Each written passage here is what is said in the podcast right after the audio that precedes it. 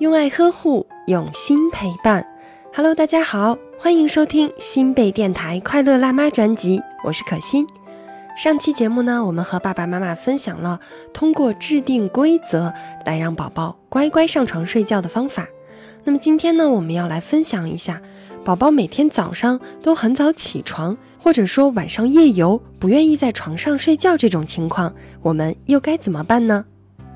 之前呢，收到一位妈妈的留言。他说自己的宝宝已经两岁多了，经常呢都是早上六点钟，甚至有的时候更早就要起床。当然，肯定比爸爸妈妈起床的时间要早了。起床之后就跑进浴室，用肥皂和水弄得到处都是，简直惨不忍睹。他呢已经把很多东西都放得很高了，但是没有办法把日常用的水呀、肥皂这些也收起来呀。宝贝呢，还找到了很多他能拿到的东西，并且全都一股脑的扔到了马桶里。今天早上他还跑到了厨房，把糖、咖啡、蜂蜜、盐弄得到处都是，所有的东西都被弄得一团糟。而且他每次做这些事情的时候都是不出声音的，所以这么久都没有吵醒到妈妈。那么以前宝贝每天都是睡到七点钟，直到闹钟响了才会起床，但是现在他不是那样了。妈妈也说到，与他这个年龄的孩子相比呢，宝宝确实很聪明，会说好听的话。但是每天早上都这么早起床，把家里弄得乱糟糟的，真的是受不了了。我想那天收到妈妈的这条留言，肯定是在看到这一片乱糟糟之后，很愤怒、很气愤，然后给我们的公众号发了这样一条信息吧。看到这样一个故事呢，我就想到我小的时候也很喜欢玩厕所的冲水马桶。特别喜欢把卫生纸丢进去，然后按那个开关，看水把纸冲走。然后我弟弟呢，也是小的时候一到我家呢，只要不出声音，保准干坏事儿。比如说，要不然把我们养的小鸟的尾巴拔了呀，或把鸟捏死了呀。反正小男孩干的坏事就更多了。跟故事中的妈妈一样的是，干坏事儿的时候都不出声音。所以呢，对于这位妈妈的境遇，真的是很同情。她确实只想再睡一会儿，只是希望孩子哪怕是在妈妈还没有起床时，虽然很早就醒来了，但是也很乖，不去捣乱。可是呢，很不幸，可能大人就必须要在睡觉和保护财产之中选择一个。所以，也许妈妈必须设置一个六点的闹铃。那么半年以后，你可能就会发觉，如果放一些好吃的在宝宝的屋里面，或者说准备一些玩具、图书，这样就能使宝贝在他的房间里面多玩上一会儿了。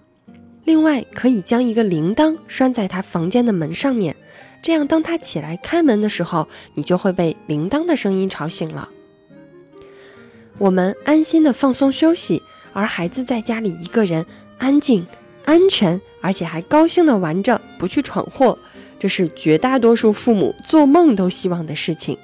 然而呢，妈妈安心的睡眠却往往是用一屋子的凌乱交换的，不只是一地的散乱，就是咖啡、盐、糖这些东西都弄得到处都是。但是，就像故事中的这位妈妈说的，她不可能把所有常用的东西都放到宝宝拿不到的地方吧？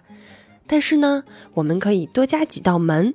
或者说多添置几个橱柜，另外呢，像在浴室里放置一个药品柜，把肥皂这些的都装进去，把门栓呢也设置在门上相对较高的位置，这样呢还是减少他拿到这些东西的机会。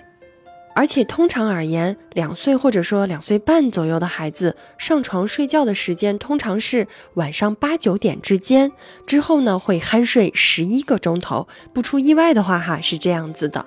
那运气好的话，孩子睡醒后会自己玩一会儿，算是在做他起床的准备工作。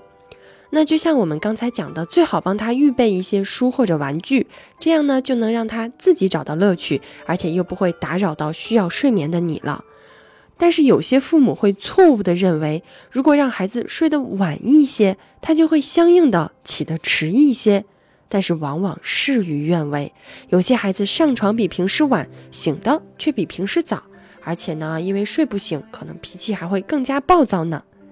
那关于宝宝醒得很早，可心搜集到的资料就这些了。第一，可以准备一些书、玩具，在他睡醒之后，既可以吸引他的注意力，又可以让他待在自己的屋里面，不去外面做坏事，打扰到熟睡的你。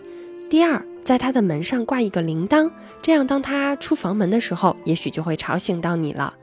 第三，还是要尽量把肥皂还有宝贝有可能去乱玩的东西放的相对高一些，尽量收起来。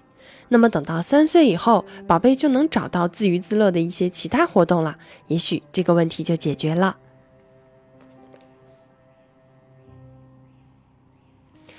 那么对于刚才提到的，有些宝贝晚上睡着了，但是半夜就跑到别处，不愿意在床上睡，就像曾经我收到过一个妈妈的留言说，宝宝晚上要跑去到狗窝里跟狗一起睡，他就很受不了。那其实两岁多的孩子正是活泼好动的时候，想让他们安静的待在床上睡觉，可能真的是要费一番周折。不但要像我们讲的费尽心机帮他建立好一套就寝规矩，还要想办法去解决他半夜游荡的问题。其实呢也不难，只要你将它关在房间里就可以了。但是注意呢，不要把房门紧锁，最好是用松紧带一类的具有伸缩性的东西把房门系上，这样它可以拉开房门却出不来。你也可以随时观察它。